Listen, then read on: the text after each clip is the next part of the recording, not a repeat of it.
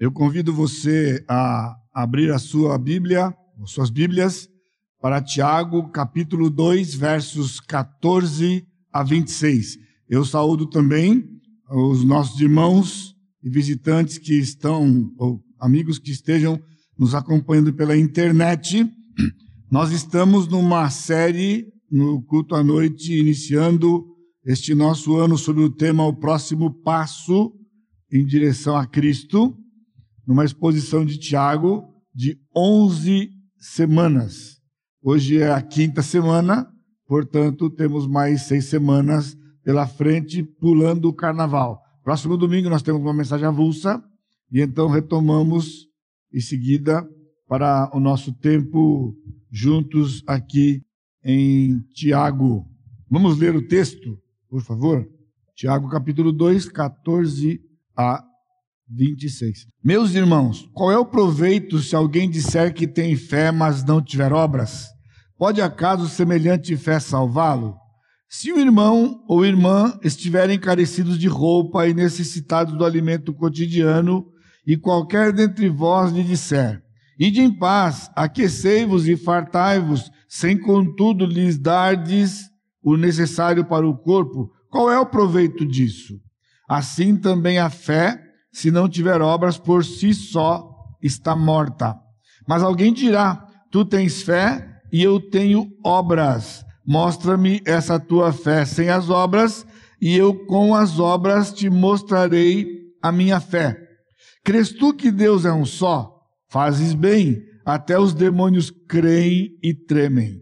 Queres, pois, ficar certo, ó homem insensato, de que a fé sem as obras é inoperante? Não foi por obras que o nosso pai Abraão foi justificado quando ofereceu sobre o altar o próprio filho Isaque.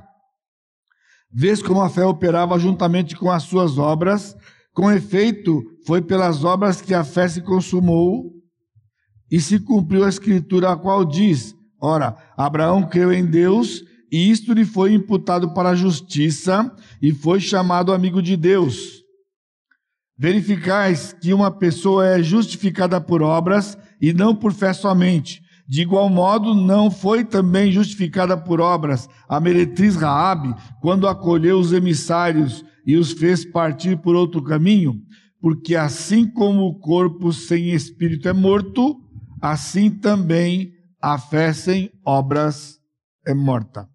Bendito Deus, nós continuamos na tua presença agora diante da tua escritura, para que o Senhor fale aos nossos corações.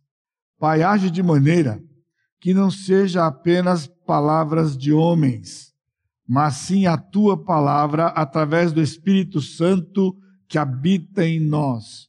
Ilumina as nossas mentes e os nossos corações para que nós compreendamos qual é o teu plano para nós nesta noite ao estarmos ouvindo a tua palavra de maneira que toda a glória, toda a honra e todo louvor vai ser dada ao Senhor na pessoa do Senhor Jesus Cristo, nosso Deus.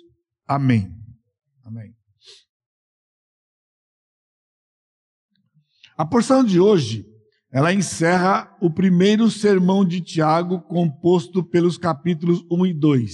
Na primeira mensagem, provavelmente vocês não vão lembrar, mas eu mencionei para vocês que o livro de Tiago, Tiago era um pastor em Jerusalém, e essa carta é uma carta pastoral. Não é uma carta pastoral como Timóteo e Tito, onde o apóstolo Paulo escreveu a um pastor. Elas são chamadas classicamente cartas pastorais. Na verdade, é uma carta pastoral no sentido que um pastor está escrevendo para ovelhas com coração de pastor.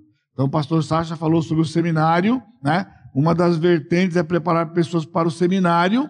Então, uma das coisas importantes quando você prepara alguém para o seminário é conseguir detectar pela graça e pela direção do Espírito se essa pessoa tem um chamado que não é resultado de um sentimento, sentir alguma coisa em qualquer dia ou qualquer culto, mas se Deus tem lhe dado o coração de pastor. O coração de pastor é aquilo que nos caracteriza no relacionamento com as ovelhas.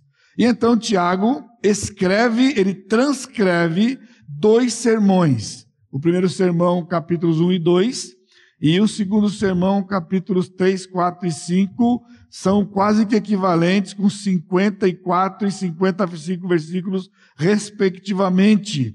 E assim, então, no capítulo 2, encerramos esta parte. O outro, então, como disse, capítulos 3 a 5.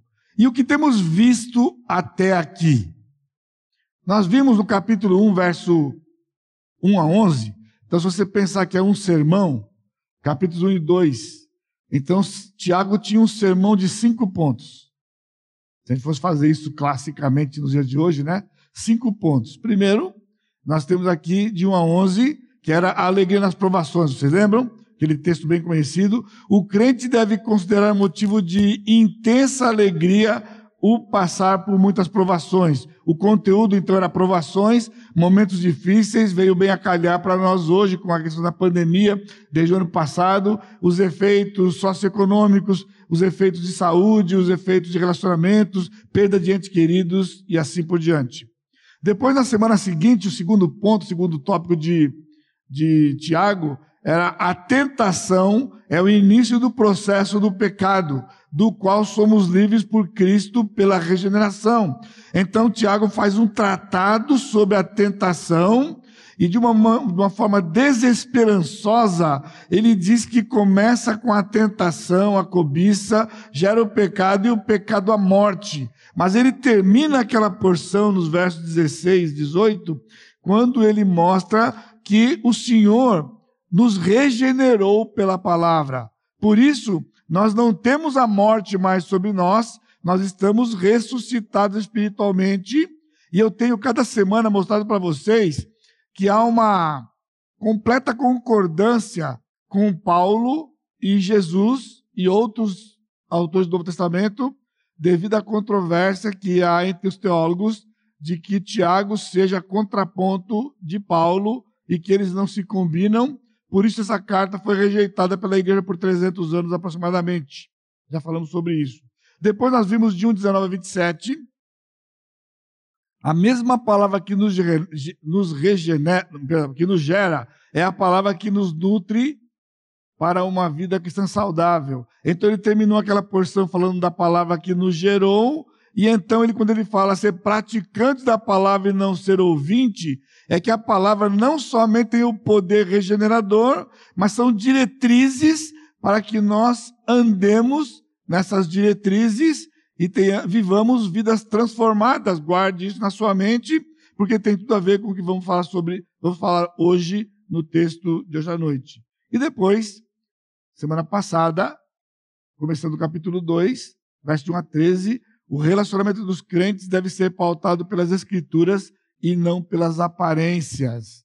Falava de discriminação no meio do corpo, discriminação na sinagoga, quando visitantes chegavam, e essa é uma é um dos assuntos que é muito em voga nas igrejas, né? Devido a essa tendência natural que o ser humano tem, infelizmente os crentes também, de rotularem pessoas pela aparência e gastamos bastante tempo ali, também. Tá então, Tiago na verdade, vem desenvolvendo, nesse primeiro sermão, o tema da fé, iniciando com fé versus dúvida, naquela primeira porção, no capítulo 1, verso 6. Peça, porém, com fé e nada duvidando, pois o que duvida é semelhante à onda do mar impelida e agitada pelo vento. Depois ele para um pouco de falar sobre esse assunto no, no capítulo 1 e ele retoma no capítulo 2 a falar sobre a fé, se referindo às doutrinas de Cristo. Foi a semana passada a nossa porção, versos de 1 a 13 do capítulo 2, onde ele começando aqui, meus irmãos, não tenhais a fé de nosso Senhor Jesus Cristo. Ele não estava falando da fé, ato de crer. Agora a construção gramatical aqui mostra que é a fé conjunto de ensinamentos do Senhor Jesus Cristo, dando continuidade à prática que ele vinha falando no final do capítulo 1, ser praticante e não apenas ouvinte. E ele vai encerrar hoje esse sermão com este tema da fé, quando ele vai explanar a fé genuína, capítulo 2, versos 14 a 26. É uma porção bem conhecida, irmãos, por, por uma suposta controvérsia com os escritos de Paulo, que nós vamos concluir ao final desse tempo juntos hoje, não haver. Na verdade, não existe controvérsia. Isso está no coração, infelizmente, de teólogos, pastores e estudiosos afins, reformadores tinham problemas com isso, pais da igreja tinham problemas com isso. Ou seja, não vinha do espírito, isso vem do coração do homem, vem da carne. Infelizmente, dizer assim, você pode soar como algo falta de ética, de me referir a pessoas assim, mas a Escritura nos dá autoridade. Não está na Escritura, não está na Escritura, não é da Escritura, portanto, não vem do Senhor, vem no mínimo do coração do próprio homem, querendo se projetar ou que seja, né, qualquer coisa assim. Agora veja o versículo 14. Meus irmãos, qual é o proveito se algum disser que tem fé, mas não tiver obras? Pode acaso semelhante fé salvá-lo? Ironicamente, este versículo e a explanação dele para baixo é o pivô de toda essa controvérsia. Agora veja, quando nós nos debruçarmos aqui, estudarmos no tempo que temos, com um pouco mais de minúcia e iluminadas nossas mentes, você percebe na oração, eu pedi a iluminação do Espírito, né? iluminadas nossas mentes, nós vamos ver que, ao contrário, toda a base do que tem do, do, de Tiago aqui para nós está nesse versículo. O versículo não fala de uma controvérsia. Ele, pelo contrário, ele diz: pode acaso semelhante fé salvá-lo? Veja como é o coração do homem. Pega a primeira frase, faz esse alarde todo por aí, mais de quase dois milênios aí de briga, conversas. E a parte mais importante do texto, que era a direção do Espírito Santo, fica relegada a segundo plano. Então isso implica o quê? Que há uma fé genuína que salva. Somente então, somente isso é que Tiago está dizendo na sua carta. Há uma genuína fé salva. E ele vai explanar isso para nós. Agora veja o irônico, né? Esta foi a mesma afirmação de Paulo aos Efésios, no capítulo 2, texto conhecidíssimo de todos nós, não é? Porque é um dos textos básicos da salvação. Efésios 2, de 8 a 10, a 10 porque pela graça sois salvos mediante a fé. Portanto, há uma genuína fé que salva. Aqui em, em, Efésios, tanto quanto lá em Tiago. E ele diz: mediante a fé, e isto não vem de vós, é dom de Deus, não de obras, para que ninguém se glorie. E aí que o pessoal vai falar, mas Paulo está dizendo que não tem obras aqui. E Tiago está dizendo que se não tiver obras, a fé é morta. Mas veja Paulo continuando, pois somos feituras dele, criados em Cristo Jesus para as boas obras, as quais Deus de antemão preparou para que andássemos nela. Nelas. Irmãos, está aqui. Paulo usa duas vezes a palavra obras. Uma com um sentido e outra com outro. E nunca ninguém discute a, a, é, Efésios 2. Você já viu alguma. O que, que Paulo está falando aqui? Porque Paulo não está falando da mesma obra.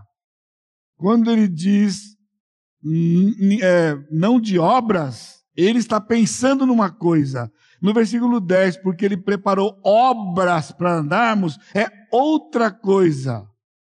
Ele está dizendo a primeira obra, que ele condena no livro de Romanos e nos seus escritos, mas está falando de uma outra obra, que é a própria obra que Tiago fala.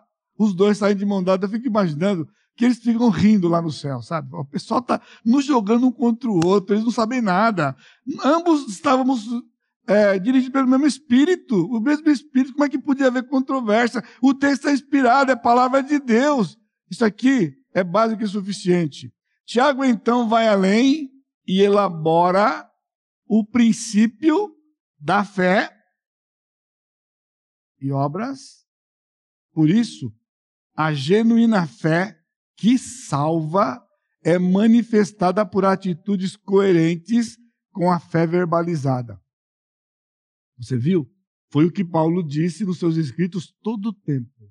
Irmãos, eu queria que você, durante esse tempo juntos aqui, ficasse meditando, porque talvez esse seja o seu próximo passo em direção a Jesus, em direção a Cristo, que é ter evidências pelas atitudes da fé que você professa.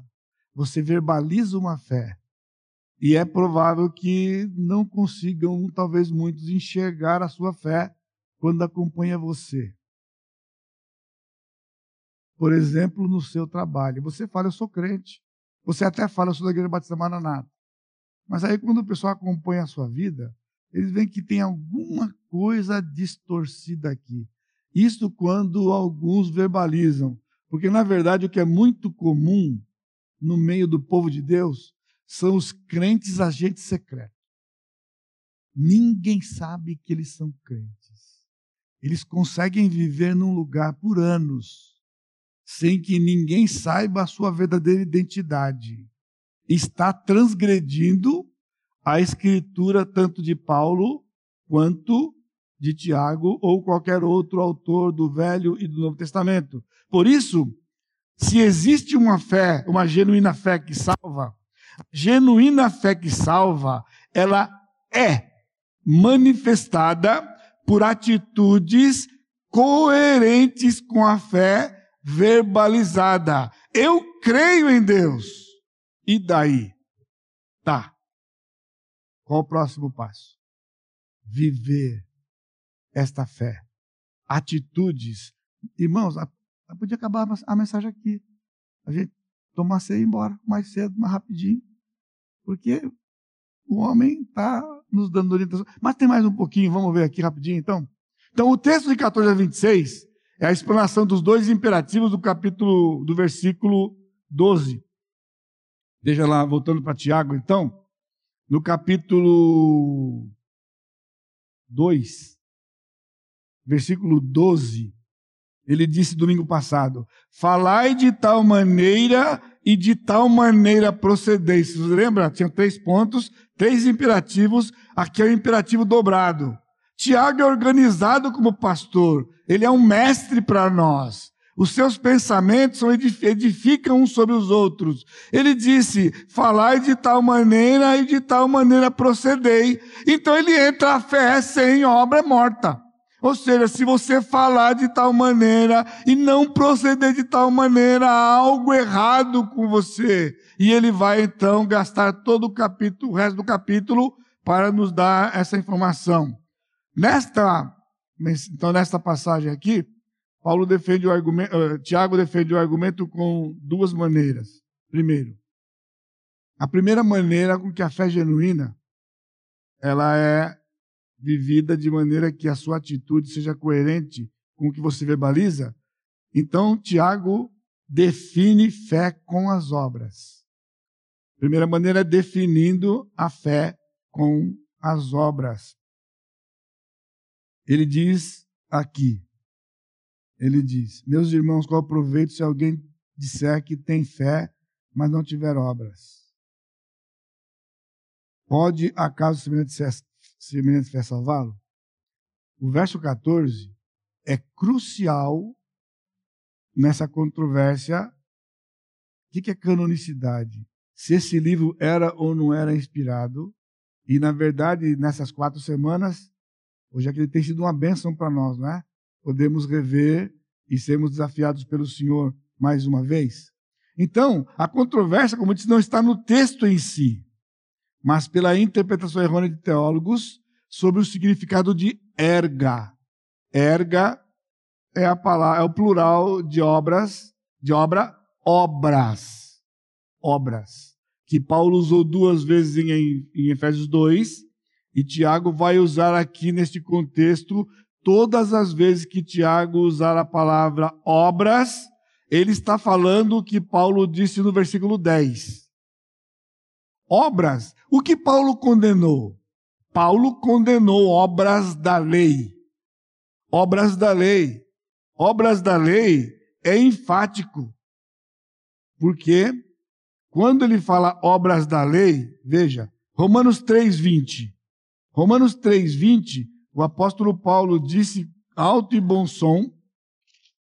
Ele disse: Visto que ninguém será justificado diante dele por obras da lei, em razão de que pela lei vem o pleno conhecimento do pecado, Paulo está dizendo obras da lei. É enfático por quê? Porque aqui ele está usando um recurso da língua do Novo Testamento, que é a posse. A obra é da lei. Então é uma obra exclusiva da legislação do Velho Testamento. Que assim os judeus viviam, os judaizantes viviam e faziam toda aquela confusão, né? Obras da lei. No capítulo 4 de Romanos, se nós caminharmos um pouquinho para frente, ele está falando aqui. Pois que da Escritura, Abraão creu, isto foi imputado para a justiça, versículo 3. Ora, ao que trabalha o salário não é considerado como favor, e sim como dívida. Então, ele vai mencionar aqui a circuncisão, que era a controvérsia dos judeus. Você tem que aceitar Jesus, mas tem que ter circuncisão, fé mais obras. Isso era o que Paulo combatia. Tiago passou longe disso. Tiago nem sonhava com circuncisão, meus irmãos. Quando ele falou obras aqui, ele não está falando de circuncisão, porque ele não está pensando em obras da lei. Circuncisão, todos aqueles cerimoniais e Tiago não disse, nenhuma vez ele usou a coisa de mais. Não é fé mais. Olha o título aqui, definindo fé com obras. Ele diz, fé com obras. Versículo 18: Mas alguém dirá: Tu tens fé e eu tenho obras. Mostra-me essa tua fé sem as obras, e eu com as obras te mostrarei a minha fé. Ele não disse a minha fé mais obras, não, a fé com as obras. Atitudes a todo instante. O mesmo no capítulo 7, a gente não vai lá, o tempo tá, depois você pode ler, né? O tempo vai. No capítulo 7, né? Paulo está falando dos dez mandamentos. Ele fala das leis. Portanto, Paulo está falando de obras da lei. Tiago, obras são atitudes coerentes e resultantes da fé verbalizada. Ou seja, eu creio, logo ajo com coerência. Esse é o nosso desafio hoje à noite. O desafio não é ficar entendendo essa brigaiada que tem. Eu estou mencionando porque, infelizmente, muitos crentes têm desprezado o Tiago, porque eles amam tanto Paulo e eles passam batido por Tiago, né? como se Tiago tivesse totalmente fora de sintonia. Né? Paulo, irmãos, Tiago é precioso para nós. É fundamental para a vida cristã, porque nos leva a uma vida cristã coerente, como Jesus ensinou, como Paulo ensinou, como os discípulos ensinaram. Toda a Escritura, eu creio, logo ajo. Guarda isso. Eu creio, logo ágil. Isto é, fé com obras. E não fé mais obras. Se você diz que crê, mas não tem uma atitude subsequente que demonstra isto, você não está evidenciando a fé genuína. Lutamos com isso todos os dias, irmãos. Você crê que Deus é soberano? Então, por que reagimos quando ele age soberanamente. E então nós temos dificuldades para assimilar o que ele está fazendo e passamos a entrar em colapso espiritual muitas vezes. Precisa ler Tiago. Precisa ler Tiago. Porque quando nós cremos na soberania do Senhor, quando nós cremos no amor do Senhor, as nossas atitudes, uns para com os outros, elas devem refletir isto que você está verbalizando. Não são obras que complementam. Está ouvindo? Não é isso mais isso. São obras que comprovam. Isso aqui é prova. Se Deus permitir, lá no meio do ano, eu vou completar 65 anos, então pela lei eu vou ser aposentado.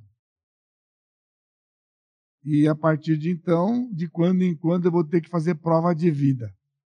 Ou seja, provar para eles que eu estou recebendo um benefício porque estou vivo. Porque quando a pessoa morre, não recebe mais benefício. Isso é prova de vida.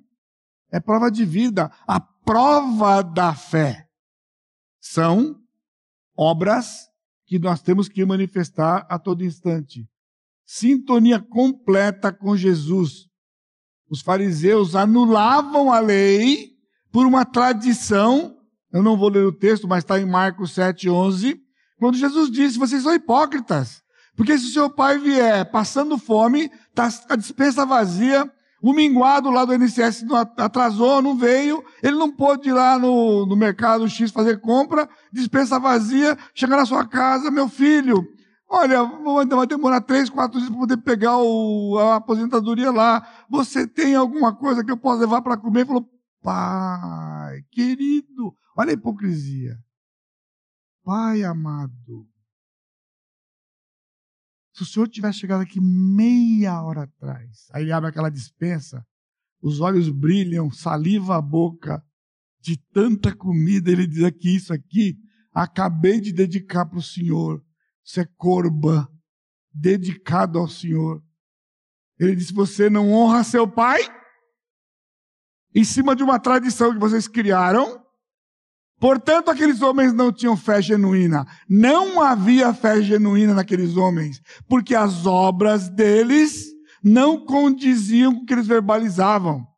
Estavam transgredindo a lei do Senhor.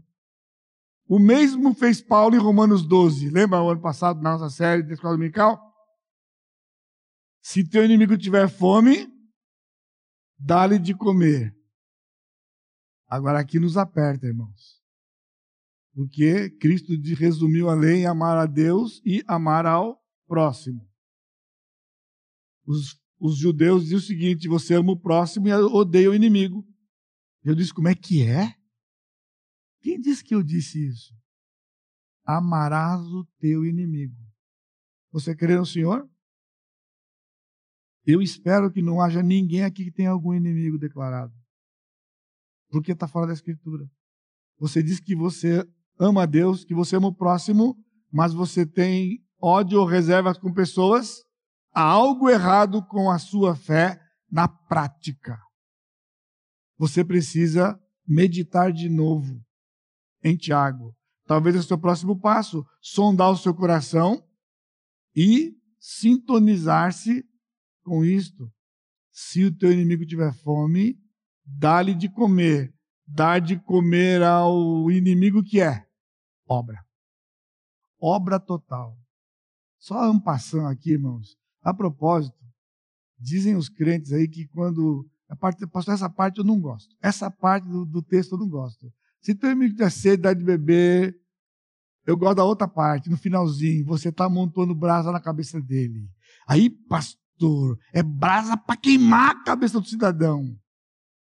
Esse não é o coração. Isso aqui não é o que o Senhor ensinou. Amontoar brasa na cabeça dele era a prova de vida. Porque no frio, acabou a, a brasa, os filhos vão morrer, não tem lareira em casa. Ele vai lá para você, ele é um cara que não gosta de você, briga com você todo dia, de manhã, de tarde e de noite. E ele chega de madrugada e fala: Olha, apagou a lareira e eu preciso de brasa, porque meus filhos vão morrer. Nós vamos morrer de frio. Aí você fala, ah, tá bem, vai lá, pega uma tenaz, pega uma brasa e dá para ele. Aí aquele desenho animado, lembra? Chega lá fora, puh. ele volta, pede outra, você dá outra, puh.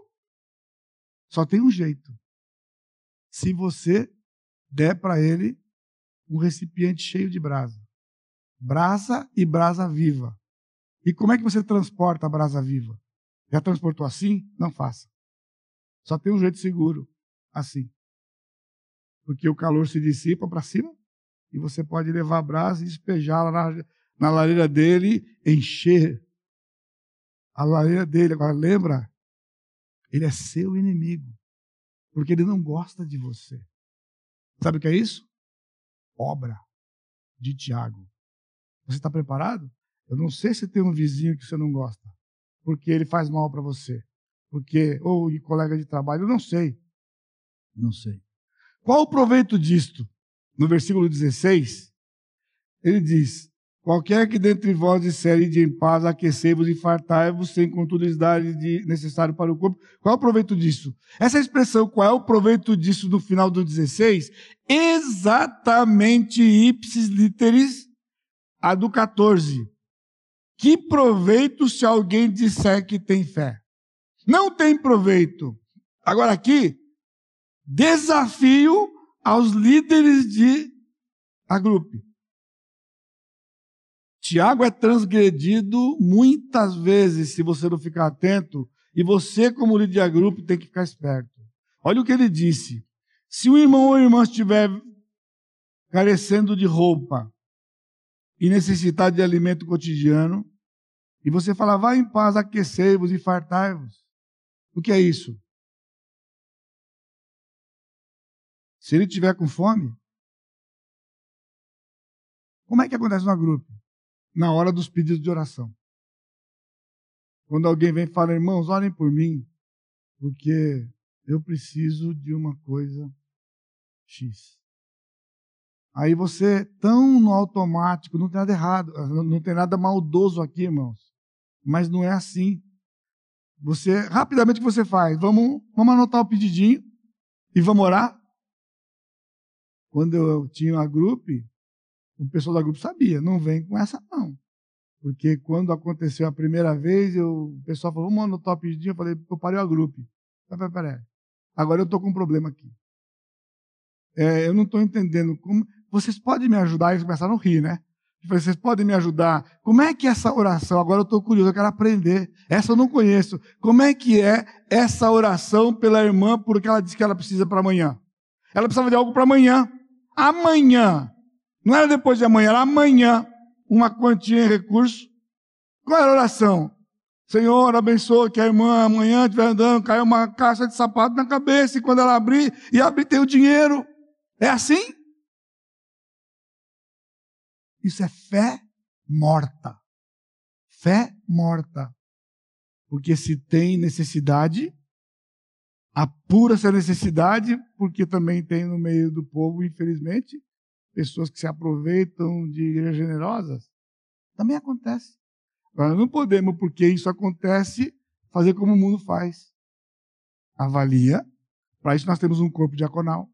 Para isso nós temos pastores. Avalia a necessidade. Irmãos, isso aqui não é coisa de oração. Olha o que o Tiago está dizendo.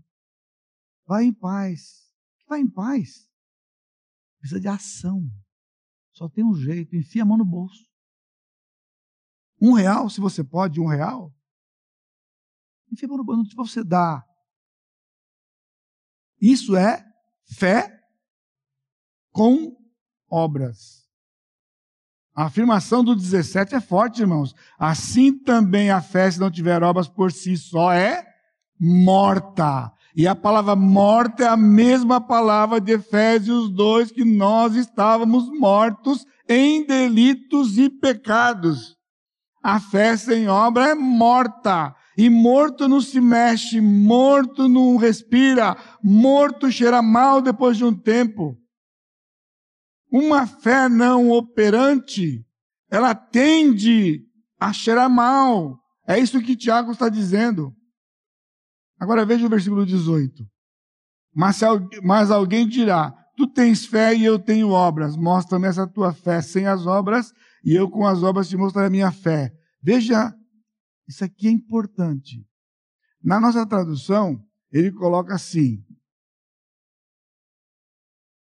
Tu tens fé e eu tenho obras. Só que essa palavrinha que está aí, cai, é e, mas ela também é também. O que Tiago está dizendo é: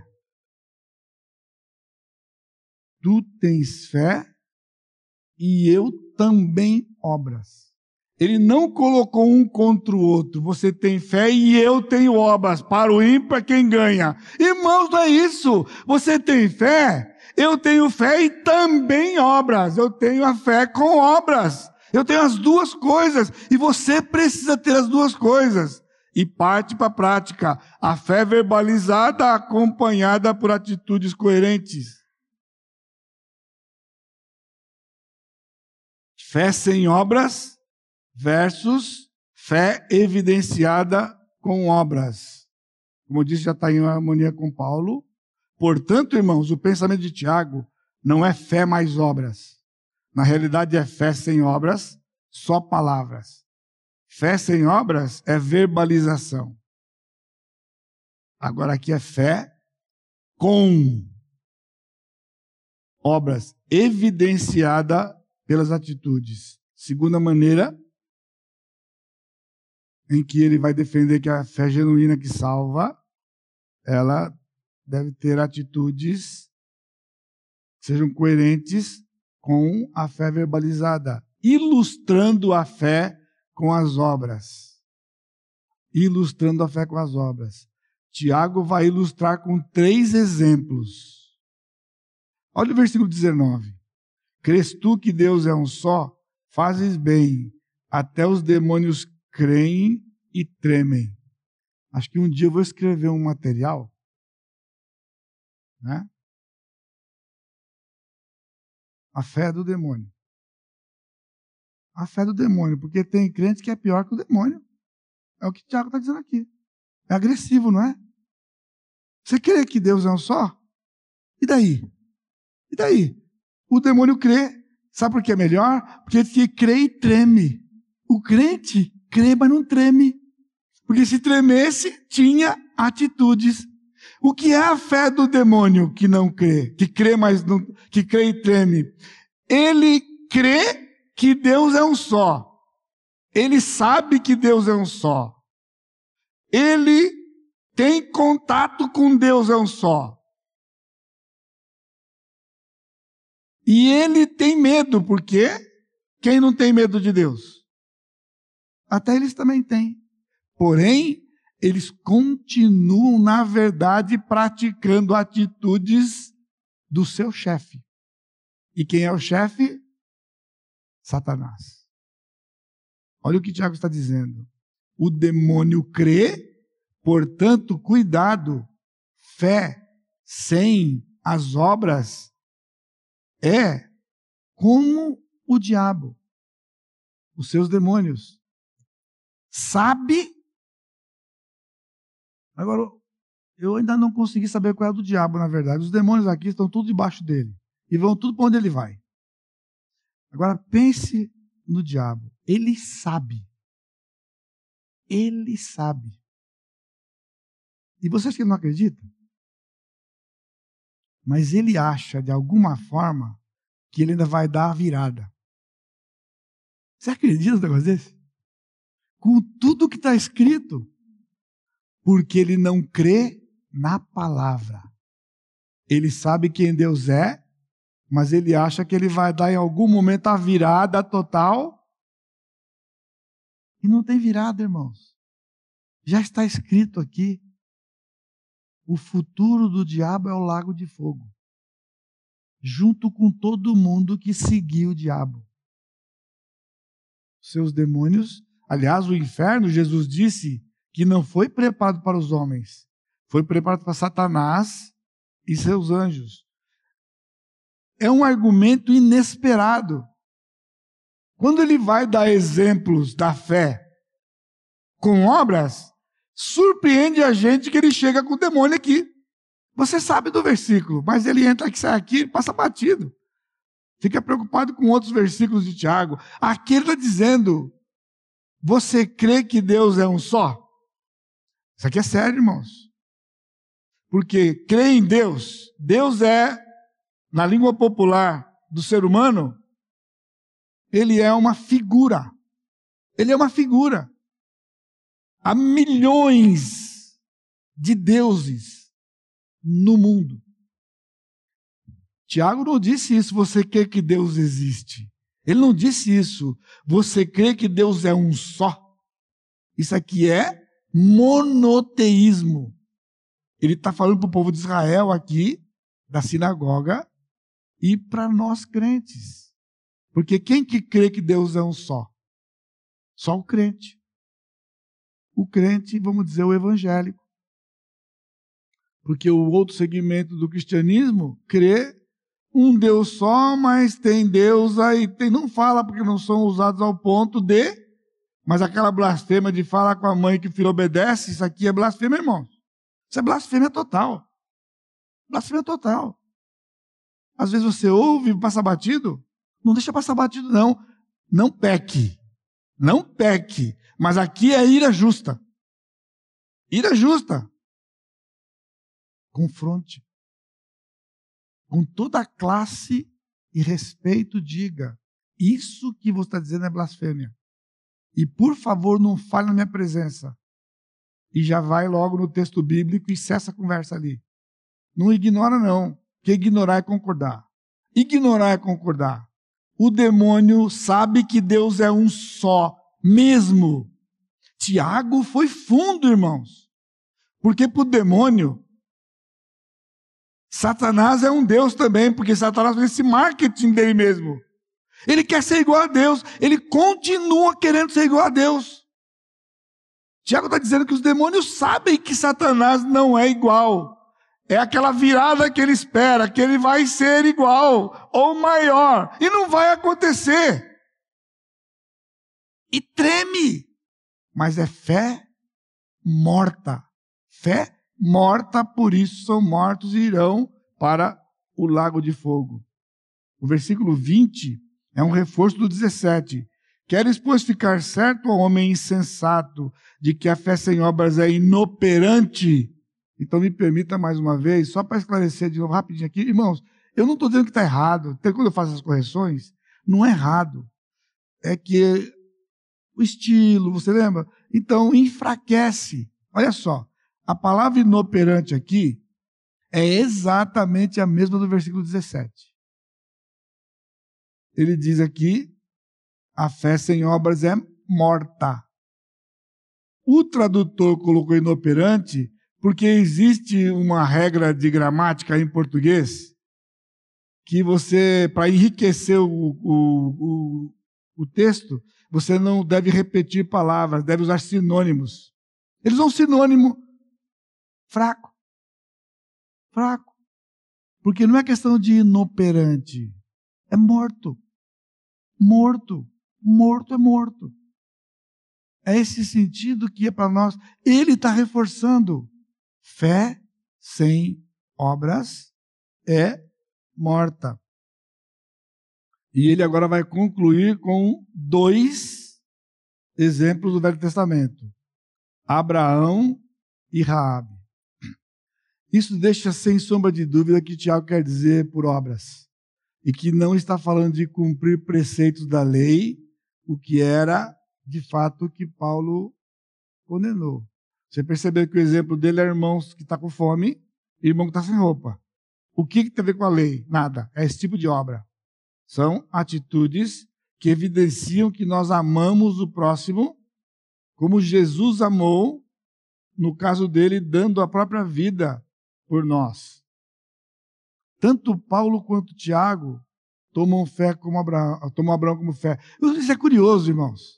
Falam tanto que Paulo é contra Tiago e Tiago contra Paulo, e os dois usam o mesmo homem. Paulo defende a fé dos seus escritos usando Abraão, Tiago defende a fé usando Abraão. Não é curioso? Porque se fossem outros exemplos, falar, ah, porque Paulo ele pegou, ele preferiu aquele, Tiago preferiu aquele. Os dois, o mesmo. Agora aqui, irmãos, a inspiração da Escritura é ressaltada. Porque ambos citam momentos distintos da vida de Abraão. Aqui é um desafio para você.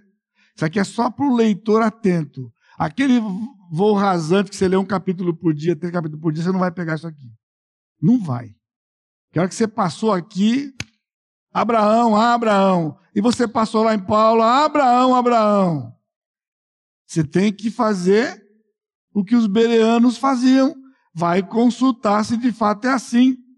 Paulo, quando cita Abraão em Romanos, Abraão creu isto e foi imputado para a justiça, ele está falando de Gênesis 15, 6. Gênesis 15, 6. É aquele momento que Abraão renova a sua aliança com Deus. Tem aqueles animais que ele vai fazer o sacrifício. E o texto diz que Abraão creu. O Senhor conduziu até fora e disse: Olha para os céus, versículo 5 conta as estrelas, se é que o podes. Ele disse: Assim será a tua, a tua posteridade. Ele creu no Senhor e isto lhe foi imputado para a justiça. Isso é Paulo. Mas Tiago, olha o que Tiago diz aqui para nós. Não foi por obras que o nosso pai Abraão foi justificado quando ofereceu sobre o altar o próprio filho Isaac? Ele não está falando capítulo 15 aqui. Ele está falando capítulo 22.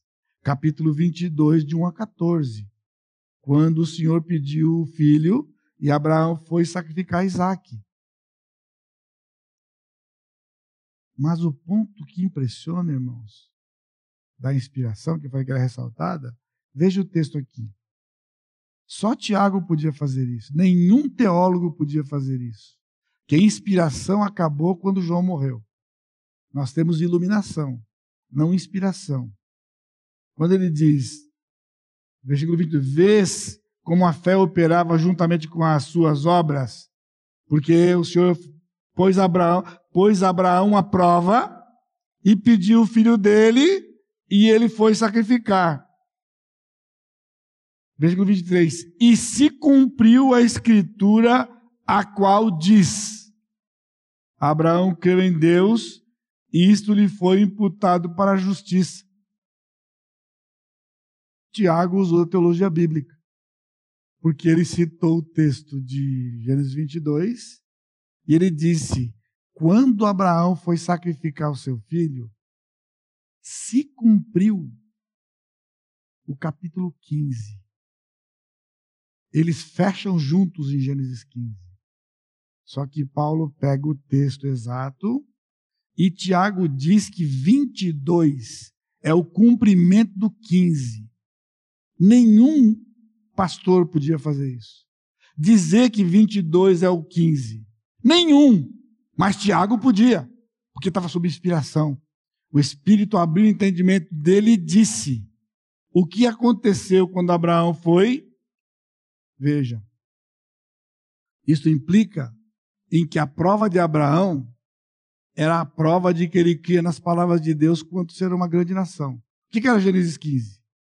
Levou lá fora, vê as estrelas do céu, e você vai ser uma nação maior que isso aqui.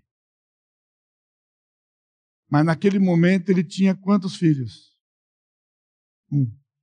O da promessa. Como é que um filho, um homem que tem um filho, acredita que vai ter uma descendência de milhões de pessoas. Como é? Esse era Gênesis 15. Passado alguns dias, o Senhor chamou Abraão e falou: Abraão, vai lá e sacrifica seu filho. Opa, como é que é? E aquela coisa das estrelas do céu? E aquela coisa das estrelas do céu? Como é que fica? Eu só tenho esse filho. Se matar, como é que fica? Por isso o texto começa que Deus colocou Abraão à prova. Irmãos, a prova de Abraão não é se ele mataria o seu filho. Não era essa a prova, se ele mataria ou não. Você acha que Deus não sabia que ele mataria? Deus sabia que ele ia fazer. A prova é se ele cria que seria uma multidão. Porque matar o seu filho implicava em não ser uma multidão. Mas ele foi matar. Ele foi matar. E a interpretação de Gênesis 22 só aparece em Hebreus 11, na carta trigêmea junto com 1 João. Porque Hebreu, o escritor de Hebreus, ele disse que Abraão considerou, eu não tenho tempo aqui, mas você pode ler em casa, quando passados três dias de viagem, ele viu ao longe, parou, chamou os empregados Toda vez que eu leio aquele texto lá, irmãos, eu, eu fico arrepiado. Do dedão até o cabelo. Porque Abraão disse para os seus, seus servos o seguinte: vocês fiquem aqui com os animais, com tudo. Eu e o moço iremos adorar e voltaremos.